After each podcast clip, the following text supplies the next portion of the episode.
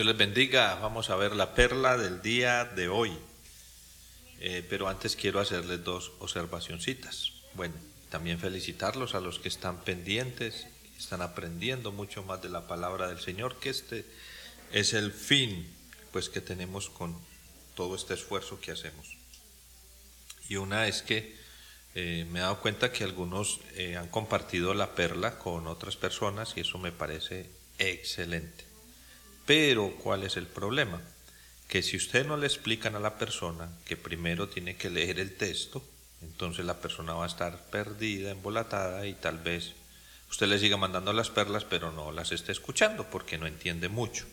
Entonces deben de eh, recordarle que debe leer el texto que está ahí en, en el enunciado del enlace que les mando. Correcto.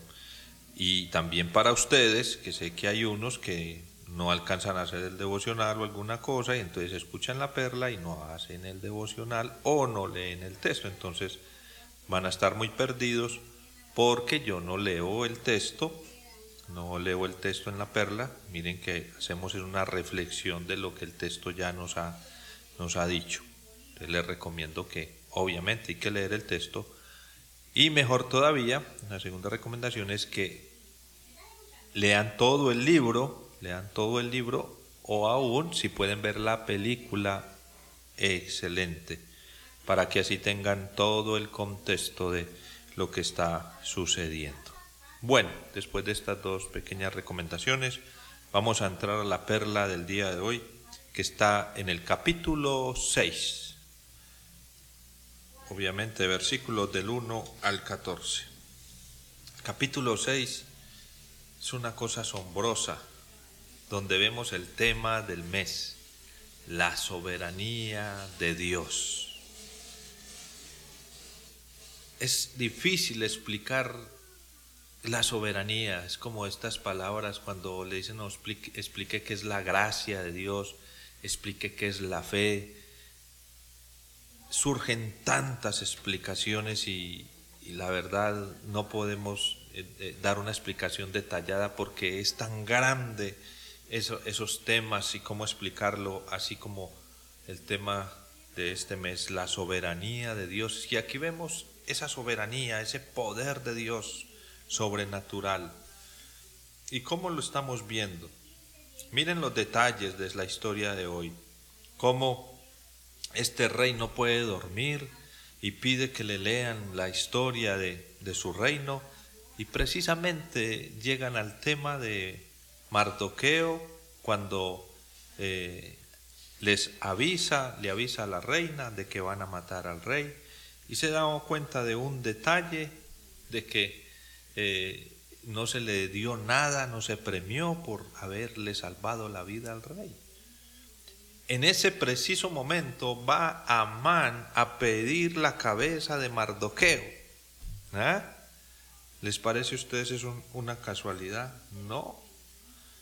Ahí vemos cómo Dios va actuando, cómo eh, hizo para que el rey no le diera ese, ese, premio en el momento indicado, el Señor lo guardó para este momento y ahora entonces lo saca en el momento más oportuno. Cuando van a pedir la cabeza de Mardoqueo, sale Amán paseándolo por el patio con ropas reales. Ah, es una cosa increíble lo que sucede aquí. Y hay un detalle que no podemos dejar pasar en el versículo 13. Cuando él va de su familia y les dicen la humillación que había pasado, que qué podía hacer. Y entonces, miren lo que ahora, ahora sí le dan un buen consejo, ahora sí se dan cuenta de lo peligroso que ha estado pisando Amán. Dice el versículo 13, cuando Amán le contó a su esposa Ceres y a todos sus amigos lo que había sucedido, sus sabios consejeros y su esposa dijeron, ya que Mardoqueo, este hombre que te ha humillado, es de origen judío, jamás tendrás éxito con tus planes contra él, será tu ruina seguir oponiéndote a él. Ah, ahora sí es una ruina atacar a Mardoqueo cuando antes habían sugerido que lo ahorcaran. Ahora su esposa se está dando cuenta de que se está metiendo con el pueblo, con la persona no indicada. Ellos, eh, ella de dónde saca todas estas cosas, porque sabe la protección que Dios ha tenido sobre el pueblo judío. Saben quién es el Dios de Israel. Y aquí Dios está mostrándole a ella, mostrándoles a ellos que con los hijos de Dios no se juega, no se pueden tocar, no se pueden humillar, no se pueden destruir.